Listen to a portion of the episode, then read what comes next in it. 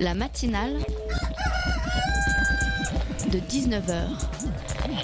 Et bah, c'est une émission qui parle de société, politique, euh, Culture alternative. On va aussi parler de sport, euh, de gens dans la rue. et l'actualité en règle générale. On va peut-être parler des corbeilles à linge pas en osier d'Auvergne. voilà, il y aura, il y aura des invités. Des sociologues, des invités chercheurs. Les invités ne diront que des choses intelligentes. Ça va peut-être s'étriper un peu de temps en temps, mais La matinale de 19h, du lundi au jeudi jusqu'à 20h sur Radio Campus Paris.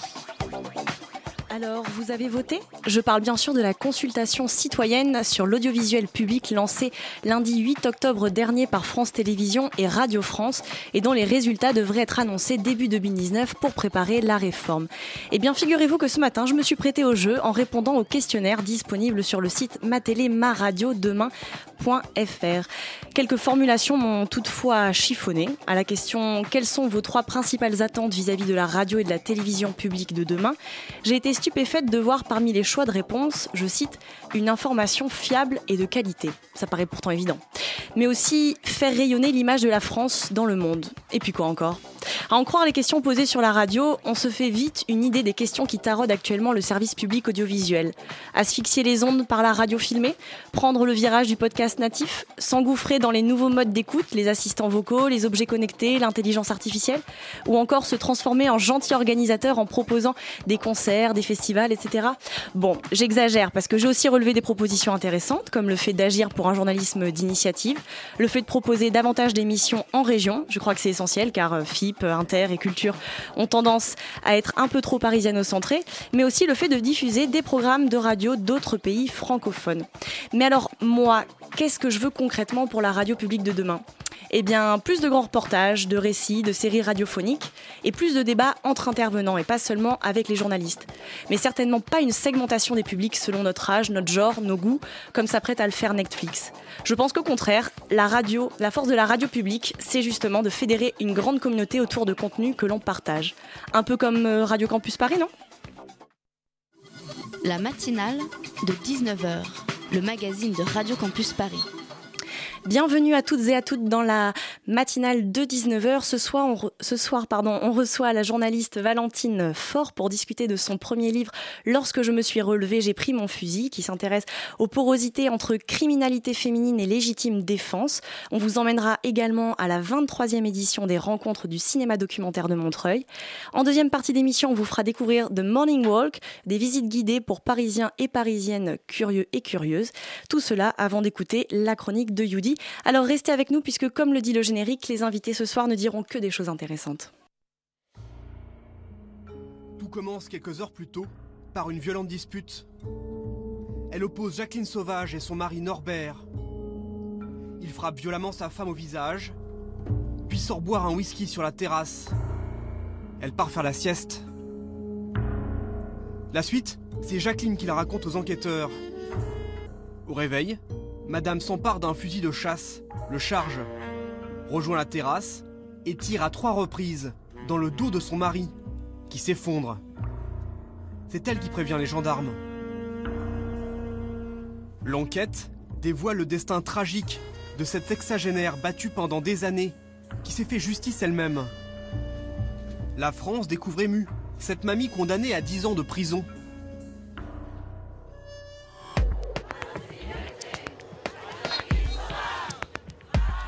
Devenue le symbole de la violence faite aux femmes, elle est graciée par le président de la République, qui lui rend la liberté.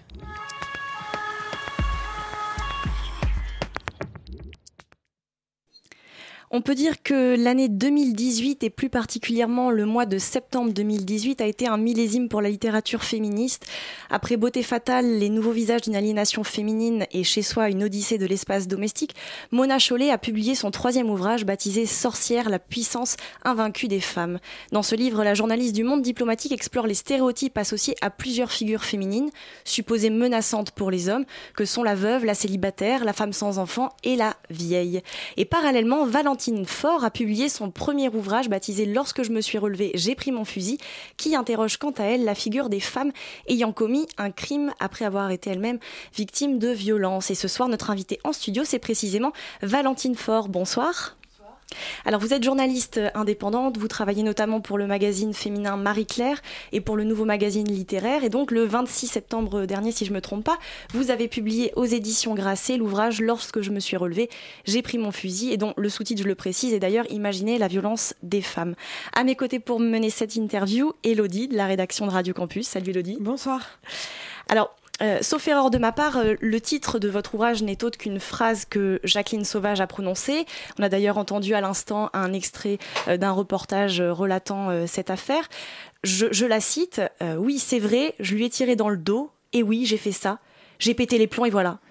Je m'étais un peu reposée, et lorsque je me suis relevée, j'ai pris mon fusil, j'ai mis les cartouches, j'ai tiré, et j'ai appelé le 18. Je ne vois pas ce qu'il y, a à dire de plus. Racontez-nous un petit peu tout ça. Ça a été euh, l'électrochoc, le point de départ euh, de cet ouvrage, cette affaire euh, Jacqueline Sauvage? C'était pas un électrochoc. En fait, c'est pas ça s'est pas passé comme ça. C'est plutôt arrivé parce que je voyais beaucoup de gens un peu s'écharper sur cette histoire, avec des points de vue hyper tranchés et des gens qui avaient l'air de savoir vraiment ce qu'il fallait faire, où était sa place, qu'est-ce qu'elle méritait, etc. Et moi, je ne savais pas du tout. D'abord, je connaissais pas l'histoire, donc j'estimais que je savais pas. Euh, après, je trouve que c'est prendre beaucoup de liberté que de, décider ce genre de choses, mais j'avais pas de réaction épidermique parce que aussi je, me doutais que peut-être c'était plus compliqué que ça. Et, euh, plus j'ai commencé à me pencher sur l'histoire, plus je trouvais que c'était assez euh, énigmatique. les questions que ça posait était vraiment hyper intéressante et beaucoup plus intéressante que euh, elle doit sortir, non, elle doit aller en prison, euh, ce qui n'est pas du tout d'ailleurs l'objet de mon livre, euh, c'est pas du tout de savoir ce qu'elle qu'elle mérite. Quoi. Oui, oui, parce qu'il y avait déjà eu un certain nombre d'ouvrages sur la question. Jacqueline Sauvage a publié elle-même un bah, ouvrage, ensuite il y a eu une contre-enquête. Vous, c'est pas du tout le parti non, pris que vous avez... D'abord, ils n'étaient pas sortis quand j'ai commencé à écrire le livre. je savais que Jacqueline Sauvage écrivait un livre, donc je... c'est aussi une des raisons pour lesquelles moi je ne l'ai pas rencontrée, mais c'est pas du tout la seule. Mais oui, par ailleurs, c'est vrai que même euh, sans même parler de ces livres-là, c'était pas du tout mon propos d'aller faire la contre-enquête, d'aller euh, toquer à la porte des voisins pour voir si elle était euh, sympa ou pas sympa. Au contraire, en fait, c'était vraiment de dépasser le côté purement la vérité de l'histoire, mais plutôt d'enquêter sur les discours que ça avait généré. Moi, c'est ça qui m'a intéressé. Alors, vous dites que vous ne l'avez pas rencontré, mais vous avez réfléchi à tous les cas de femmes et de violences domestiques qui finissent sur le crime de l'époux violent. Euh, et notamment en étudiant ces cas, vous avez observé qu'aucune d'elles ne sont récidivistes euh, à la suite euh, de leur premier meurtre, c'est-à-dire du meurtre du mari violent. Est-ce que c'est parce qu'elles vont en prison ou est-ce qu'on pourrait leur éviter la prison à ces femmes-là? Alors, c'est pas du tout moi qui suis arrivée à ces conclusions-là, c'est des études sociologiques qui ont été faites. En fait, ce que je raconte dans le livre, c'est qu'il y a les ce débat-là qu'on n'a pas vraiment eu en fait euh, à l'occasion de l'affaire Sauvage, c'est-à-dire qu'est-ce que mérite une femme, comment peut se défendre une femme face à un mari violent, est-ce qu'elle peut faire usage de la force? C'est des débats qui ont des décennies aux États-Unis, qui datent des années 70.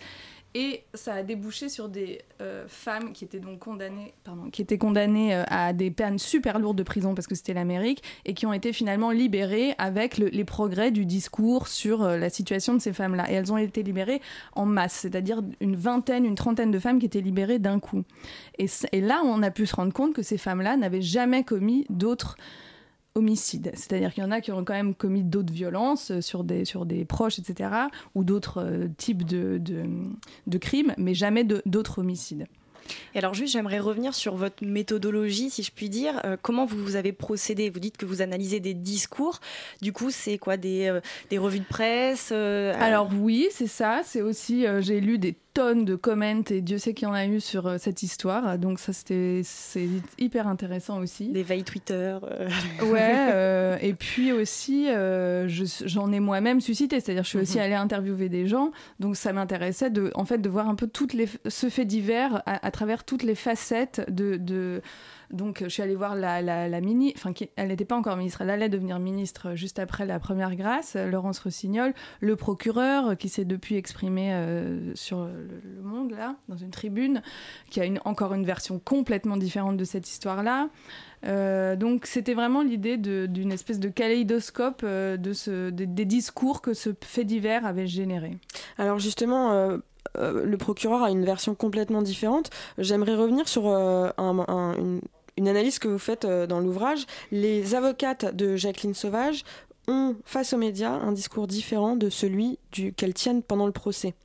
Elles n'avancent pas euh, les mêmes euh, preuves, euh, elles font passer Jacqueline Sauvage plus pour une victime devant les médias qu'elles ne le font au cours du procès. Pourquoi il y a deux vérités dans la bouche de ces avocates? Je ne sais pas si pendant le procès, je pense qu'au contraire, ça a été plutôt leur stratégie tout au long du, du procès. C'était vraiment de la faire passer. C'est vraiment une mauvaise. Enfin, c'est pas je pense que c'est une victime. En fait, je, pense que euh, ce qu'on voit avec le procureur, c'est le décalage entre la version qu'elles ont essayé de donner d'elle et la sienne, celle du procureur, qui tire des conclusions complètement différentes de la même vie en fait. Et de la et, et, lui il ne voit pas une victime quand il voit la vie de Jacqueline Sauvage. Il voit une femme qui a de la poigne qui se débrouille qui mène son entreprise qui élève toute une famille toute seule etc et cette version là ne colle pas du tout avec la, la vision que les avocates essayent de présenter d'elle et c'est pour, c'est une des raisons du, du problème en fait, c'est que il y a,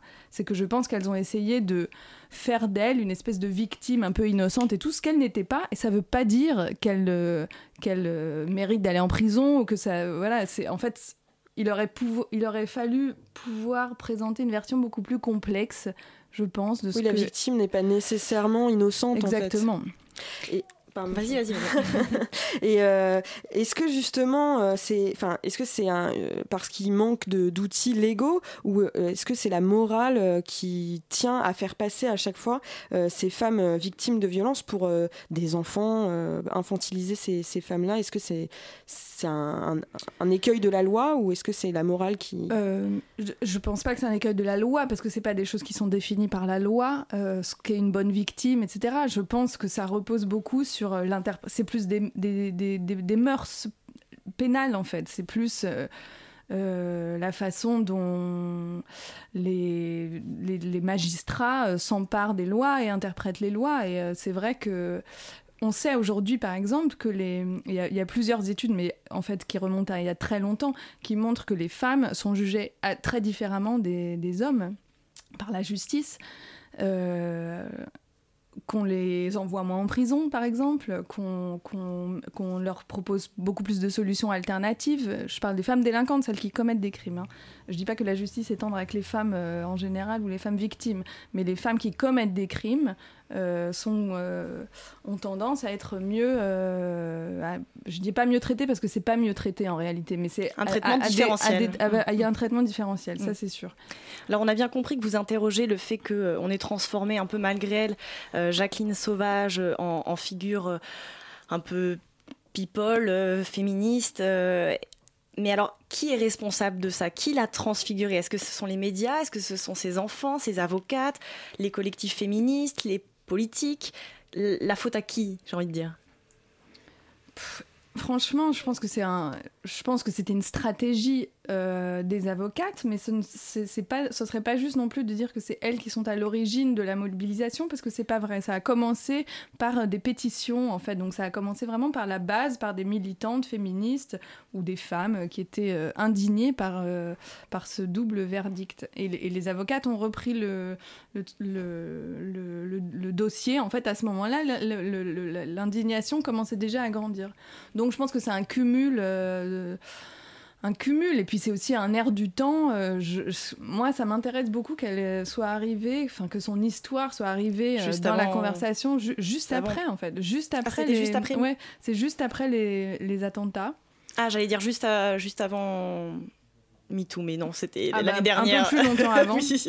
Non, mais après, moi, je pense que c'est aussi une, une forme de continuité. Il mm. n'y a pas une causalité, mais c'est euh, c'est un peu le même mouvement aussi, quoi.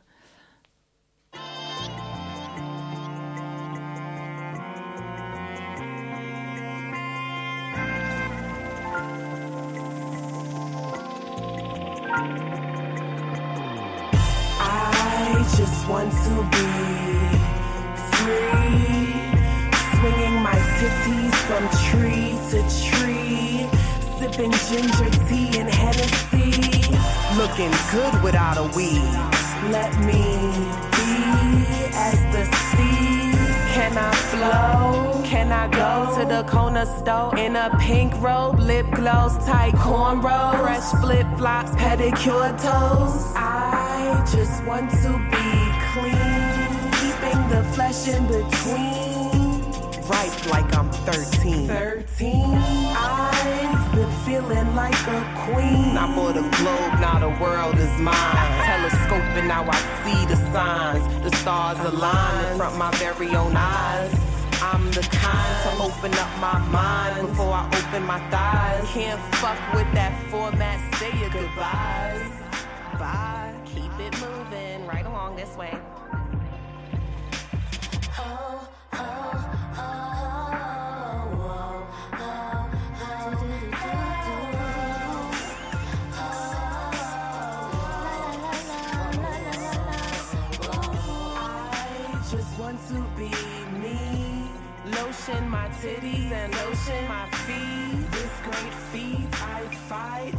The lines between dark and light. All skin is intimidating, reflecting power equally shared within. Quit the hating. Such treasure can never be measured forever. Every day, walking my head up, pointing my chin, conscious of situations I'm placed in. A calmness overcame my mind vacant.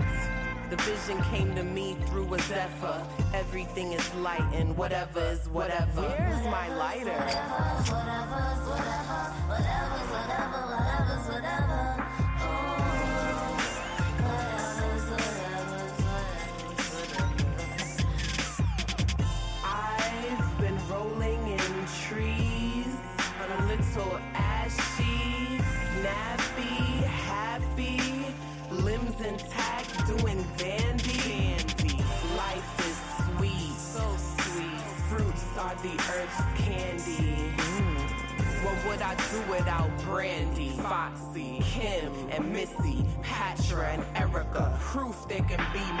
one without replicas. Truth in the booth, you can read through my retina. What's a girl to do when the world's against you? Throw it in their face, let them know that you meant to.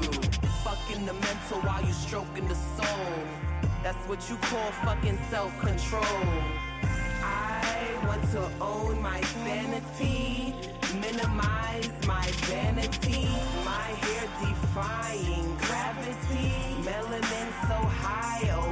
This little light of mine, I'm gonna let it shine. Best believe it'll leave you blind. Hopefully remind mankind, open up their mind, show them the divine, running deep in it from behind till it touch the spine. Can't sleep and you can't recline till you have arrived. Paradise where the soul resides, make a soldier cry. Rest in peace, Bernie Mac. Rest in peace, Maya Angelou. Rest in peace, Kanye's mother. À l'instant, vous écoutiez Me de Jungle Passy. On est toujours dans le studio de Radio Campus Paris avec Valentine Faure pour parler de son livre Lorsque je me suis relevée, j'ai pris mon fusil. Imaginez la violence des femmes. Alors, dans ce même livre, vous évoquez le syndrome de la femme battue. Euh, de quoi s'agit-il exactement?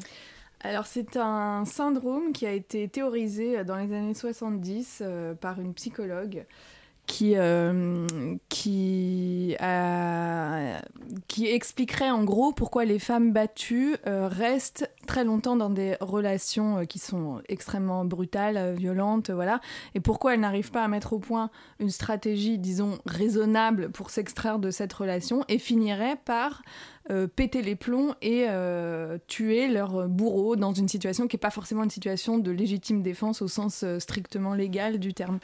Donc ça a commencé dans les années 70, euh, ça a été très utilisé par les tribunaux euh, aux États-Unis euh, jusqu'à ce qu'on l'abandonne un peu progressivement pour d'autres formes de pour plein de raisons en fait, euh, notamment l'idée que euh, bah, d'abord notre la connaissance de la violence et des réactions à la violence est un petit peu affinée, donc euh, on a compris qu'il y avait d'autres modèles de réaction, que les femmes n'étaient pas forcément passives jusqu'à péter les plombs, mais que bien souvent au contraire elles essayaient de partir mais n'y arrivaient pas, enfin que c'était quand même plus complexe que ça. Et et aussi parce que ça, ça véhiculait une image pas très positive des femmes et des femmes battues aussi, c'est-à-dire complètement passive, euh, ce qui encore une fois n'est pas vrai. Pas du tout nécessairement. Voilà. Aujourd'hui, le débat légal, euh, il est plus sur la preuve euh, du syndrome euh, de la femme battue, mais plus euh, sur cette notion de légitime défense avec un délai étalable dans le temps. Mm. Donc, qui ne serait pas une légitime défense parce qu'on est en danger immédiat, mais parce qu'on a été en danger suffisamment longtemps pour que le danger persiste pendant une, une durée. Est-ce que c'est quelque chose qui est défendable quelle, teneur euh, prennent euh, les, quelle direction prend cette loi en France et ailleurs? Alors la loi ne bouge pas du tout. Ça, déjà avant qu'elle bouge, à mon avis, il va falloir beaucoup plus de, de, débats encore. Euh, c'est une question extrêmement compliquée parce que c'est-à-dire que ça porte en soi une logique illimitée. C'est-à-dire qu'à partir du moment où on décide que certaines personnes ont le droit de se défendre, pas de façon immédiate, à qui on ouvre ça? Qu'est-ce que c'est la limite pour dire bon, il a été suffisamment ou elle a été suffisamment battue ou maltraitée pour répliquer à un moment où elle n'était pas immédiatement menacée? C'est très compliqué. Euh, c'est très compliqué aussi parce que euh, c'est très très rare que les, que les experts euh, psychiatres aujourd'hui donnent des, euh, dé- déclarent des, je sais pas comment on dit, des, des- des irresponsabilités pénales. C'est-à-dire que c'est très rare qu'on dise euh, c'est- pas de votre faute, en fait c'est bon, vous avez commis. ce crime. Là, C'est hyper minoritaire. Donc ils passent devant la justice et, et- et voilà. Donc juste pour revenir sur la légitime défense différée, c'est c'est une loi euh, qui est stricte, m- avec des critères stricts, mais qui peuvent aussi être interprétés par les magistrats. Euh, L'histoire le montre. euh, Il y a y a un cas euh, qui est très connu euh, d'une femme qui a tué son mari, pas dans un état de légitime défense, euh, mais euh, étant une femme face à un homme qui a des points qui peuvent vous tuer, euh, c'est vrai que ça- la question se pose. Elle, elle a répliqué avec un couteau, et là, même l'avocat général a dit bah, Vous n'avez rien à faire en prison. Euh, c'est évident que c'était une, une- une espèce d'égalisation de la violence, même si elle avait une arme létale euh, entre les mains. Alors justement sur cette question d'égalisation, vous évoquez un concept très intéressant développé par Elsa Dorlin dans son livre Se défendre. C'est le concept du dirty care. Elle présente, alors euh, voilà, je, le vulgarise, euh, synthétise, vous allez probablement m'aider ou me corriger. Elle présente l'empathie féminine, euh, l'intensité de l'acuité sans interruption, comme le résultat d'une aliénation historique due au, à l'inégalité de, de, de force et de violence des hommes et des femmes, enfin de force dans la violence. Et elle dit notamment qu'une femme répond et anticipe aux besoins de l'homme et de sa famille pour créer une stratégie d'autodéfense par anticipation en fait. Et, qu'en- et que donc la fameuse empathie euh, féminine serait euh, simplement de l'autodéfense. Est-ce que vous pouvez expliquer ce concept plus longuement et expliquer surtout comment il agit sur la violence euh, des femmes et la violence faite aux femmes? Bah oui, alors ça c'est vraiment un- une idée qui m'a beaucoup, euh, qui m'a en fait euh, bouleversée euh, complètement parce que c'est, je pense que ça dépasse vraiment les femmes battues ou les femmes euh, victimes de, de violences et tout. En fait, c'est l'idée que euh, qu'on acquiert une connaissance euh, de l'autre, du dominant. euh, comme une stratégie d'évitement, en fait, pour se protéger en réalité. Donc, euh, on apprend à le connaître, on apprend à anticiper ses réactions. euh, et ce qu'elle décrit euh, m'a vraiment évoqué des situations de copines, en fait, qui sont toujours à démonter euh, le, le cerveau euh, des garçons, à essayer de comprendre ce qu'il y a dans leur tête, etc. À, à être dans une espèce de, de, de réflexion à leur place pour essayer de les comprendre, et qui, qui me rappelle quand même une forme de de soumission, quoi, de, d'attention extrême portée à l'autre, qui est euh, épuisante, qui est épuisante, c'est vrai. Et, euh, et ouais, qui dépasse vraiment euh, le cadre de, de- la domination physique pure, quoi. Voilà, donc c'est ouais, ça, ça je trouve ce concept hyper euh, touchant, euh, oui. Alors, vous, parlez très souvent donc des, États-Unis qui, euh, me semble-t-il, étaient un peu à l'avant-garde dans ce domaine-là. Si l'affaire Jacqueline Sauvage avait eu lieu aux États-Unis, comment les, gens auraient réagi? Est-ce que ça aurait autant passionner les, les gens et diviser la société C'est une très bonne question. Euh, je ne pense pas parce que c'est des débats qui sont très très vieux. Donc je, je pense... euh, je- non, je ne pense pas. Je, ce que je ne sais pas, c'est ce qu'elle aurait... C'est si on aurait considéré... À mon avis, elle aurait pris une peine plus lourde aux États-Unis. Mais... euh, mais je- bon, c'est très, très difficile à, à imaginer. Mais euh, Non, non, mais en termes de discours, je veux dire, c'est ce, que, c'est ce qui vous a intéressé là dans l'ouvrage. Comment les gens se positionnaient par Non, rapport à l'affaire. Est-ce Ouais, que, non, ce ça je aurait été aussi clivant Ce que je veux dire, c'est que je ne sais pas si elle aurait été jusqu'à faire la une des médias. Mm. Je pense pas que cette histoire aurait émergé euh, comme ça. Je ne crois pas. Il y- en a eu plein. Ce sont des débats qui sont un peu vieux, quoi, qui se posent dans des situations. Il y en a eu d'autres histoires de légitime défense récemment. Il y a eu des jeunes, une jeune fille euh, qui a tué euh, son son bourreau. Ah, Enfin, je pense qu'il faut des, des nouvelles situations qui posent des- de nouvelles questions. Et la, et Pour la situ- jurisprudence. ouais. L'originalité de votre ouvrage, c'est que vous ne traitez pas de la violence euh, faite aux femmes uniquement comme quelque chose de reçu, mais aussi euh, de la violence euh, des femmes et de la violence qu'elles peuvent éventuellement ressentir. Alors, vous parlez également d'un épisode de violence venu de votre part. Comment on fait ce lien, en fait, entre tous les plans que vous avez abordés, historiques, sociétal, psychique et intime Eh bien, parce que au bout d'un moment, je trouvais que c'était une forme d'honnêteté de parler de ça. C'est-à-dire, euh, c'est arrivé assez tard dans le processus euh, de, recherche, d'écriture et tout ça. Au bout d'un moment, je me suis dit, pourquoi ça m'intéresse autant ces questions? C'est bien que ça touche quelque chose en moi. Or, je n'ai jamais été battue. Euh, par contre, euh, c'est vrai que la question de comment se défendre, pas forcément dans une situation de, violence physique, mais comment défendre son territoire, comment s'affirmer, comment répondre à une colère, etc. En fait, c'est des questions qui me touchent de façon hyper intime.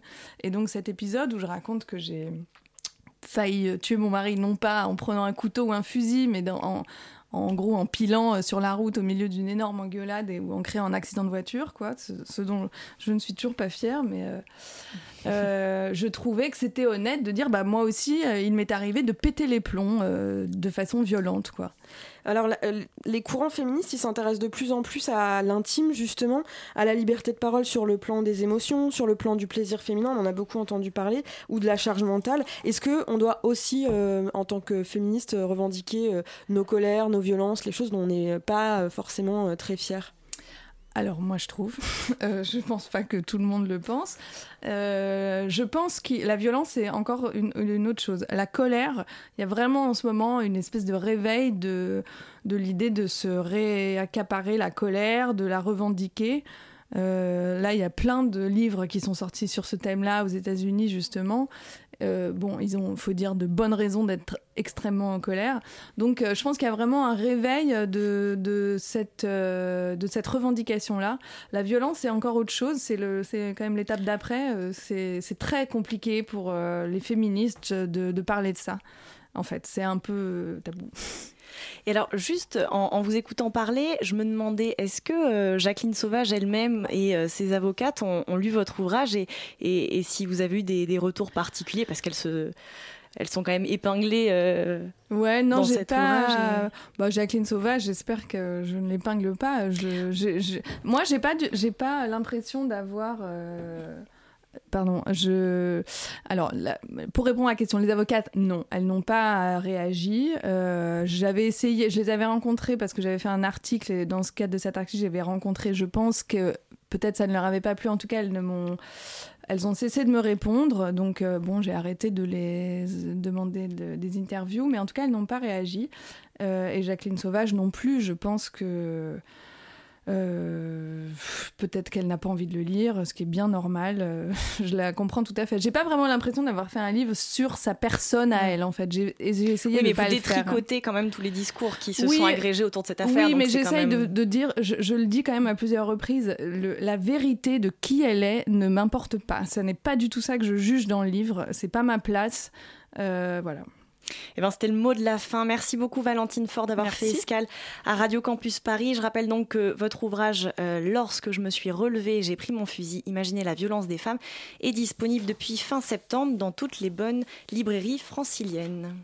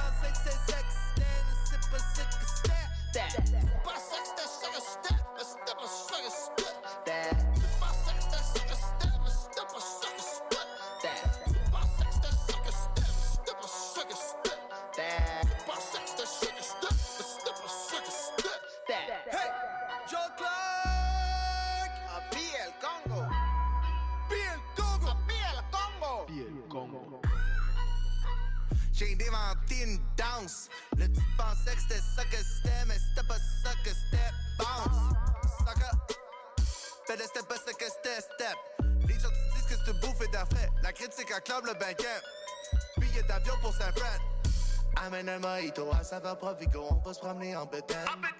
Oxy des pour l'été, pour la semaine. Pensais que c'est sex, sex, que c'est sex, sex, que c'est sex, step, sex, que c'est sex, step, sex, step, that. Dans le sac à dos, y'a tout, man. Mon boy, c'est un basic. 10 digits, livre 7 chez nous, man. Bon business. Chez le voisin, y'a tout le monde.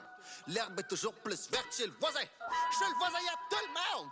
L'herbe est toujours plus verte chez le voisin. Fais-moi du pain, bébé, fais les maisons. Fais-les goûter, y'a puis mettre du gluten. Fais-les doubler, y'a puis mettre des mitaines. Bébé, fais-les tripler, puis j'appelle ça du bread.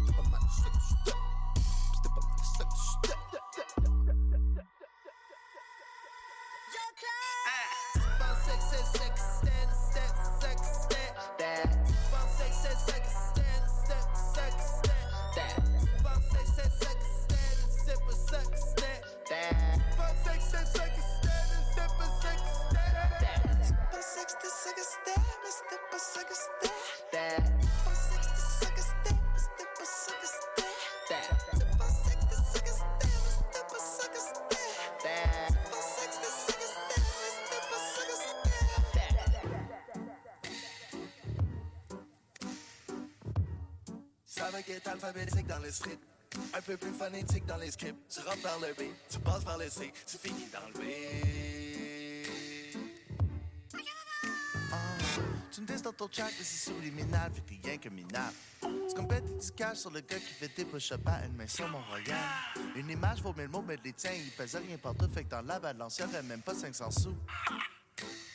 Tu retournes à laver des planchers très bientôt. Un tip, un pourboire, un conseil, reste mince. Ferme ta gueule, tailleuse, puis parle plus jamais de mon prêt. Lis ta vie de blog, de mode, cesse ton rap de gonzesse. T'as ça que dis au complet quand t'as dit que t'as fait un bon rêve.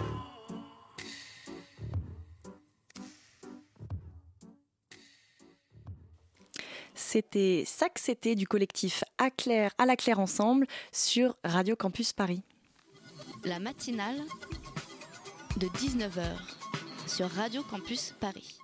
Alors vous ne m'en voudrez pas, c'est un peu le moment euh, auto-promo. Ce week-end, euh, j'ai fait un tour à la 23e édition des rencontres du cinéma documentaire de Montreuil, consacrée cette année au thème de la parole. Et avant d'assister à la projection du film signé de Nourita Vive, une documentariste israélienne, je me suis entretenue avec Corinne Bopp, déléguée générale du festival. La parole, c'est central au documentaire. C'est vraiment la manière de, d'accéder à la subjectivité de l'autre, à son histoire, à son expérience de vie. Des choses peuvent se filmer, des choses peuvent être montrées en action, mais en fait, il y a vraiment euh, toute une part d'éléments de la vie qui, ne peut que se dire. Et, au-delà de ça même, la parole en elle-même transporte énormément de notre réalité, de nos rêves, de nos désirs, de ce que nous sommes. Et donc, euh, c'est un, un, sujet très important. Il montre aussi des films qui explorent de façon plus, plus traditionnelle, mais qui se renouvellent. C'est-à-dire que le cinéma direct, on ne fait plus du cinéma direct aujourd'hui comme on en faisait quand c'est apparu dans les années 60. Les gens n'ont plus la même relation à la parole. Et, et peut-être même que la parole qui se donne aujourd'hui est peut-être plus précieuse qu'elle l'était. Parce que les gens ont dans, l'oreille ce qu'on dit à la télévision, dans l'oreille une parole très formatée, et s'ils arrivent à aller au-delà de ça, et dans un film, d'avoir une parole vraiment singulière, vraiment personnelle, ils ont fait un vrai travail, et c'est un don. C'est vraiment un don, c'est vraiment un cadeau. Quoi. Et c'est c'est quelque chose de très beau et de très émouvant. Je montre aussi des films où une parole qui a été réellement prononcée est décalée par le réalisateur, c'est-à-dire représentée, remise en scène. Là, on s'apprête à, à rentrer en salle pour voir le film signé, euh, qui est bien particulier. Est-ce que euh, vous pouvez nous raconter un petit peu de quoi il parle, ce film euh, signé? Alors le film signé, il fait partie des cinq films que nous montrons de Nourita Vive. On va dire que son sujet, c'est plus le langage que la parole, mais, mais ces films sont des films de parole, où les, les- personnes qu'elle interviewe s'expriment avec beaucoup de, beaucoup de clarté, de précision et d'émotion et de passion. La plupart, la majorité d'entre eux sont des gens de, de, de travail de la parole, des poètes, des traducteurs, des écrivains. Et ici, elle s'est intéressée à la langue des signes parce qu'en fait, elle trouve et montre, met en scène, la richesse de cette langue et comment c'est une langue à part entière. C'est une langue à part entière. D'abord, c'est pas une langue, c'est de multiples langues, euh, puisque la langue des signes, euh, contrairement à ce qu'on croit souvent, n'est pas du tout euh, unique et internationale en fait. hein. Il y a une langue des signes française, une langue des signes allemande. Là, pour le coup, elle nous parle de la langue des signes israélienne et également en Israël de l'émergence, quelque chose d'assez merveilleux, l'émergence de langue des signes dans des toutes petites communautés au XXe siècle, mais des petites communautés de 20 ou 30 personnes, des familles. Et alors c'est très intéressant parce que là, donc dans l'espace dans lequel euh, on est en attendant euh, la projection, on voit des spectateurs du coup malentendants qui parlent en langue des signes. Et c'est très très surprenant. Quand on va au cinéma, on n'a pas l'habitude de côtoyer ce public-là. Et là on a un public très mixte. Donc euh, comment vous avez réussi à, à faire venir euh, du coup ce public-là? Alors bien sûr, le sujet du film les intéresse, euh, mais en plus, nous avons fait en sorte que la copie elle-même soit sous-titrée on appelle ça SME, c'est un sous-titrage spécifique. Euh, et puis qu'il y ait la présence d'une d'une interprète en langue des signes française, euh, afin de faciliter le, le débat. Et c'est vrai que c'est assez formidable, c'est-à-dire que c'est un monde. En tout cas, il ne faut pas dire que les sourds sont muets, car les sourds ne sont pas muets, les sourds parlent, mais sauf qu'ils parlent en langue des signes. Le festival des rencontres du cinéma documentaire de Montreuil se termine ce soir. Alors si vous n'avez rien de prévu, il est encore temps de vous rendre à la soirée de clôture. C'est à 21h au cinéma Le Méliès à Montreuil. Alors l'histoire du, quartier a commencé, enfin du quartier tel qu'il est aujourd'hui, a commencé en 1860, au moment où Paris a intégré les communes avoisinantes, comme Belleville, comme euh, les alentours de Vincennes, comme Ballard, etc. Euh, ce qui est intéressant, c'est que l'histoire du quartier commence il y a très très longtemps, elle commence dans l'Antiquité, avec la création de certaines rues euh, qu'on emprunte toujours aujourd'hui, notamment la rue Saint-Denis, la rue Montorgueil, qu'on va remonter tout à l'heure, et la rue Montmartre, euh, que je- j'aborde dans la seconde visite. Je suis le dauphin de la place Dauphine et la place Blanche à mauvaise mine. Les camions sont pleins de lait, les balayeurs sont pleins de balais. Il est 5 heures, Paris s'éveille. Paris La s'éveille. pâtisserie qui s'appelle la pâtisserie Storer, la plus ancienne pâtisserie qui ne vendait uniquement des sucreries à son ouverture de Paris. Elle a été fondée en 1730 par un homme qui s'appelait Nicolas Storer. Il est 5 heures, Paris s'éveille. Paris s'éveille. Malencontreusement, un jour en faisant une brioche, il a renversé de l'alcool sur la brioche. Et ça a donné notre baba au rhum. Il est 5 heures, je n'ai pas sommeil.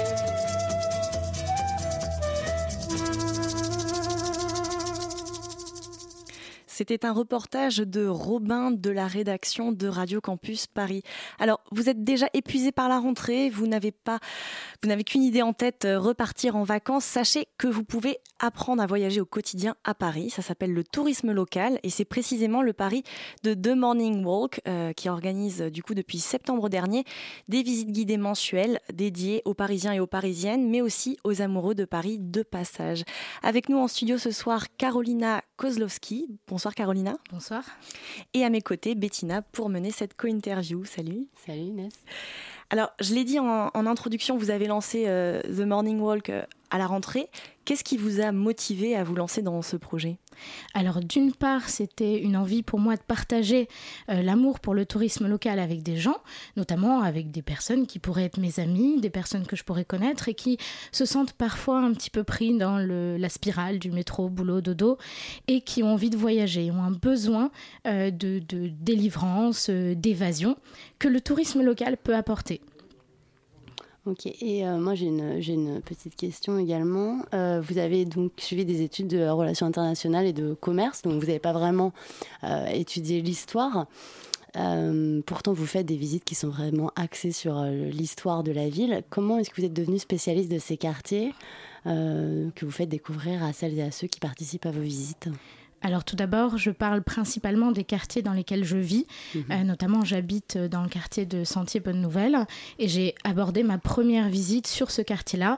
Et euh, bah, je suis devenue spécialiste en y vivant en fait. Et j'ai envie de le partager aux gens de la même manière que moi je l'ai découvert en faisant attention à des petites choses qu'on peut voir dans la rue, Mhm. en remarquant euh, la forme d'une rue, le nom d'une rue que j'ai trouvé intéressant et en m'y intéressant en fait. C'est comme ça que je suis devenue spécialiste et c'est aussi de ce point de vue-là que j'ai envie de le partager aux gens. Non pas d'un point de vue euh, d'un historien ou d'une historienne, Mhm. mais d'un habitant réellement amoureux du lieu euh, où il est, où il vit. Mais je suppose que quand même vous documentez vos, vos visites. Donc du coup, quelle est votre méthode euh, pour euh, voilà, étoffer euh, ces visites?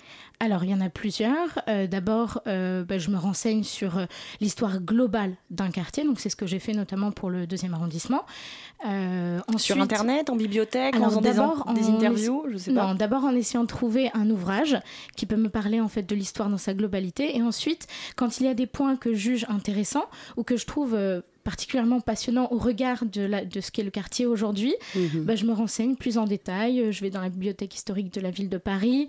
Je profite du réseau incroyable de bibliothèques de Paris.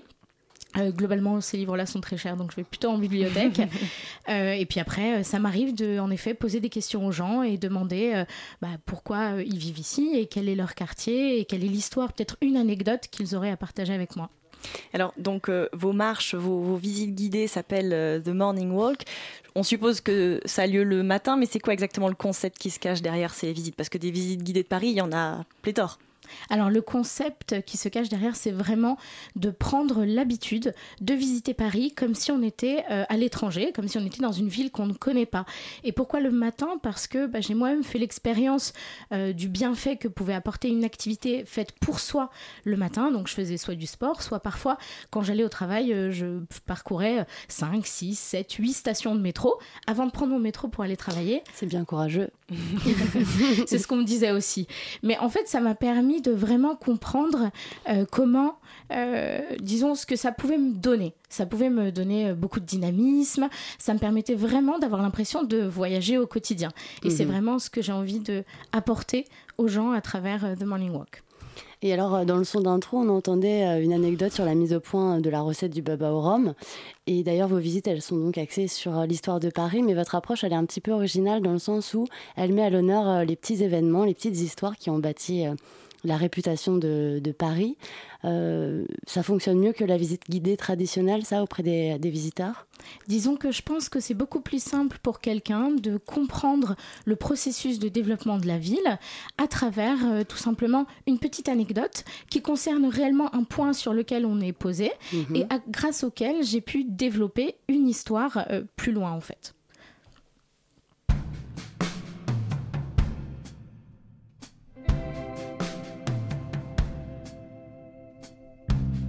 I've read this book too many times. The hero's death is tragic every time. Trying to pretend. I don't know how it ends. An epic story of romantic love. It has to be the ultimate in love. The scale of sacrifice cheaper the price. Together we can face this hard world and laugh about the cruelest of things. Our suffering is beyond any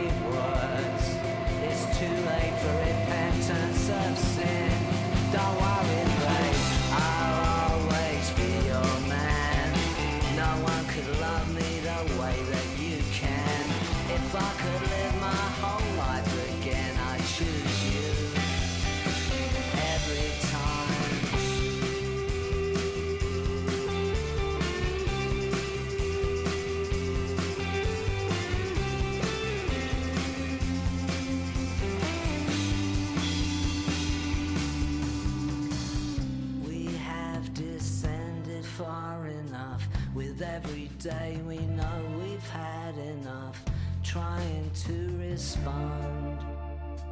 We know that we've been wronged. An epic story of romantic love. It has to be the ultimate in love. Take another shot. It's all that we got. Together we can face this hard world and laugh about the cruelest of things. Our suffering is beyond any words.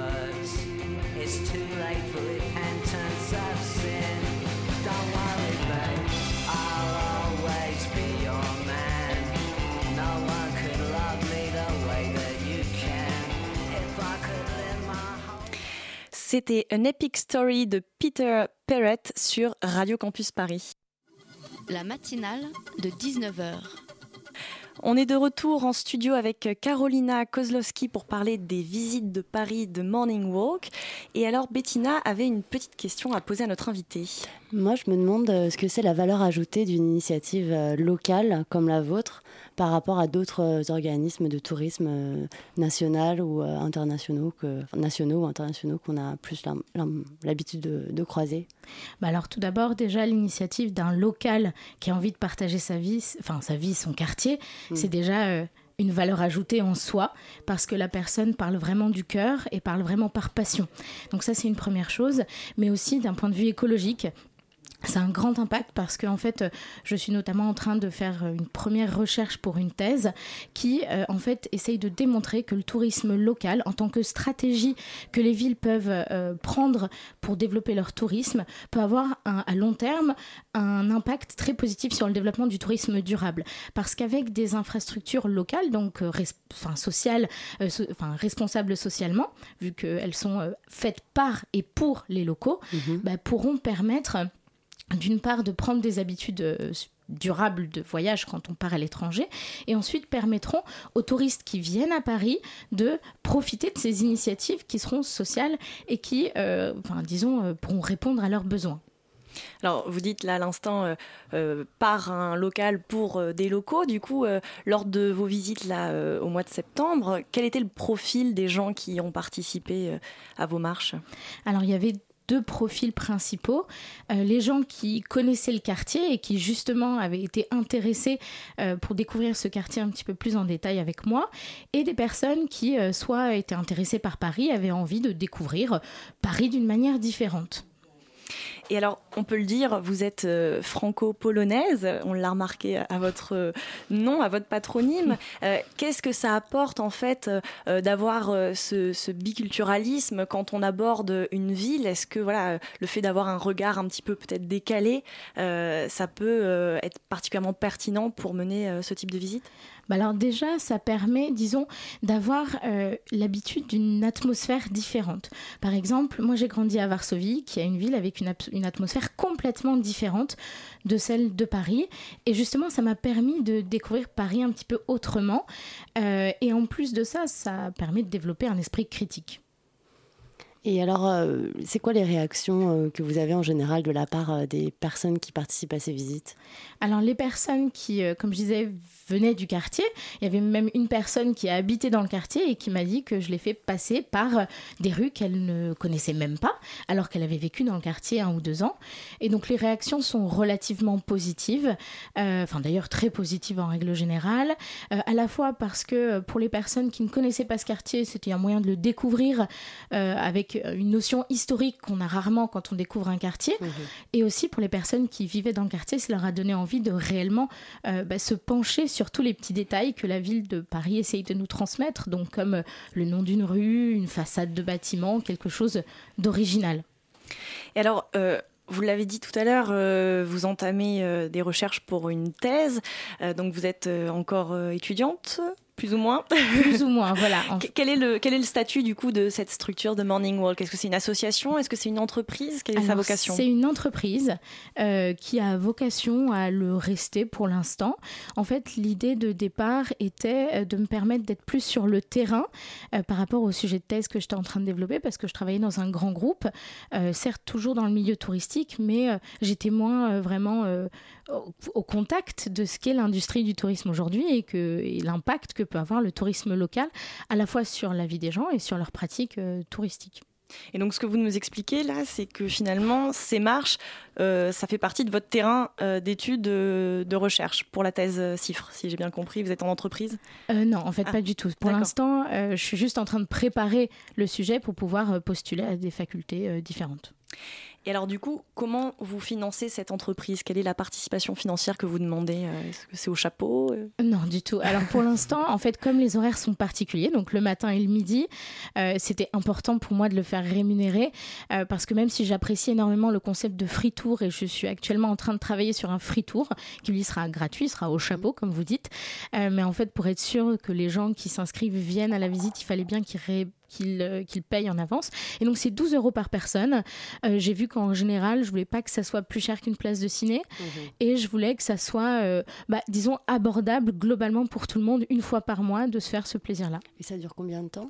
La visite dure entre 1h30 et 2h. Ça dépend si les gens ont plus le temps ou moins le temps.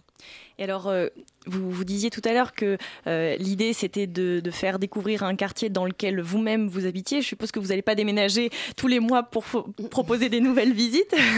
Mais du coup, quels seront les, les, prochains circuits et les prochains quartiers que vous allez faire visiter? Alors déjà, je suis en train de faire une, une phase de trois mois de découverte du deuxième arrondissement qui euh, touristiquement est un petit peu moins connu, en tout cas historiquement un peu moins connu.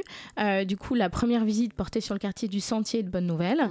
La deuxième visite sur sur euh, le quartier de la Bourse et donc plutôt les périodes après le règne de Louis XIV jusqu'à la fin du 19e siècle.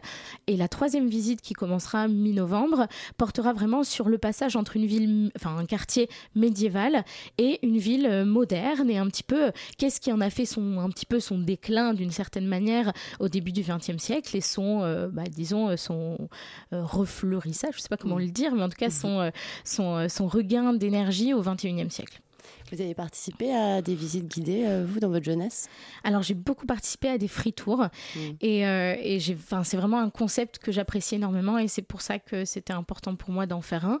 Euh... Free tour, c'est-à-dire à pied ou en, car À pied. À pied. Ah oui, j'aime beaucoup marcher. Et c'est vrai que je me dis qu'on ne peut pas vraiment voir une ville si on ne se balade pas dedans. Très bien, eh bien merci beaucoup Carolina d'être venue nous parler de The Morning Walk euh, et donc euh, campusien et campusienne. Si vous voulez découvrir euh, le quartier de la Bourse à Paris, Carolina vous invite à la prochaine visite prévue le vendredi 19 octobre prochain. Toutes les informations et réservations sont à retrouver sur le site internet de morningwalk.fr. La matinale de 19h, le magazine de Radio Campus Paris. Du lundi au jeudi jusqu'à 20h. Et tout de suite, c'est la chronique de Yudi. Salut Yudi. Salut Inès. Je crois que ce soir, tu veux nous parler d'une autre femme qui porte le nom de Sauvage. Oui, mais elle est beaucoup très douce. Elle est plus, enfin, elle est. L'histoire est plus douce que l'histoire de Jacqueline Sauvage. Mais c'est assez intéressant. D'ailleurs, je poserai la question à la personne qui a écrit euh, l'émission d'aujourd'hui s'il y avait un rapport ou pas entre Jacqueline et Isée. Donc voilà. Alors, de quoi tu vas nous parler ce soir ben, On laisse passer mon générique et je te dis tout ça après. Je m'entends pas beaucoup.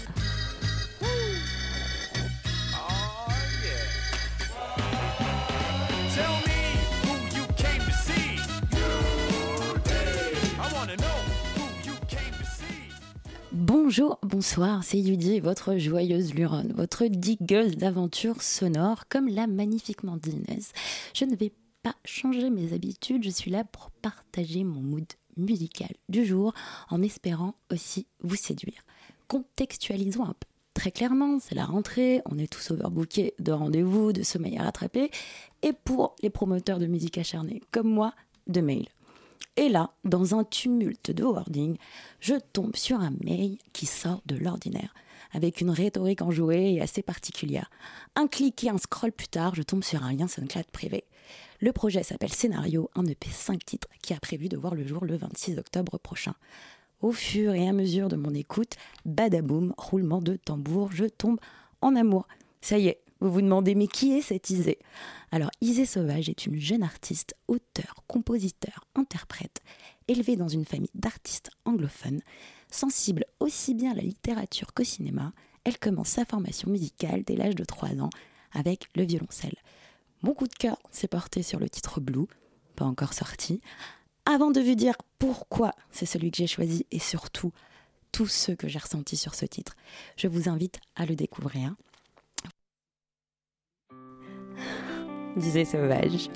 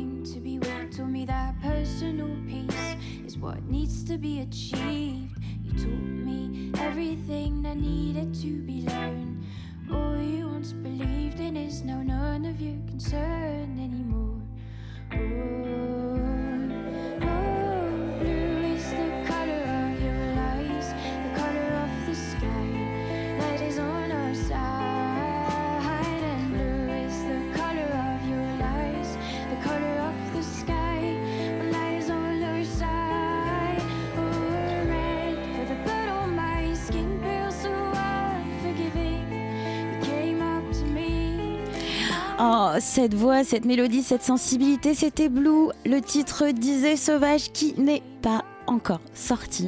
C'est un petit cadeau qu'elle nous a donné. Donc pourquoi j'ai choisi ce titre? Parce que tout au long de, mon écoute hein, de cette EP 5 titres, j'ai été attrapée par les trois premières notes qu'on entend au début de la chanson. Je vous inviterai à le redécouvrir sur le lien de la matinale. Comme je vous le disais, voix, mélodie, sensibil- sensibilité, très clairement j'ai craqué et surtout le projet. Donc je pense qu'on va bientôt la retrouver sur les ondes de Radio Campus parce que je pense que je vais lui faire un mood club dans pas très longtemps. Qu'en as-tu pensé Inès? Super sympa, on se laisse embarquer par sa voix mélodieuse. Ouais. Vraiment, j'adhère. Très bien. eh bien, merci beaucoup Yudi Je et à très bientôt. À très bientôt. Et de notre côté, il est bientôt 20h. Mon micro est en train de se désagréger. Euh, la matinale de 19h, c'est fini pour aujourd'hui. Merci à Simon qui a réalisé l'émission de ce soir. Merci à Elodie et Bettina pour leurs questions. Et merci aussi à notre chroniqueuse Yudi. Pas de panique, la matinale revient demain. Mais tout de suite, c'est le placard. Et ils vont nous dire, là, dans un instant, de quoi ils vont nous parler. Plein de sujets d'actualité ce soir euh, dans le placard. Euh, toutes les actualités du mois euh, sur lesquelles on va revenir, notamment les débats sur la PMA, la montée de l'homophobie, mais on va aussi parler de culture avec des films, des livres, etc. Et puis on a plein de nouveaux, nouvelles personnes à vous présenter, plein de nouveaux chroniqueurs. Super, ben, très très bonne émission à vous toutes et tous.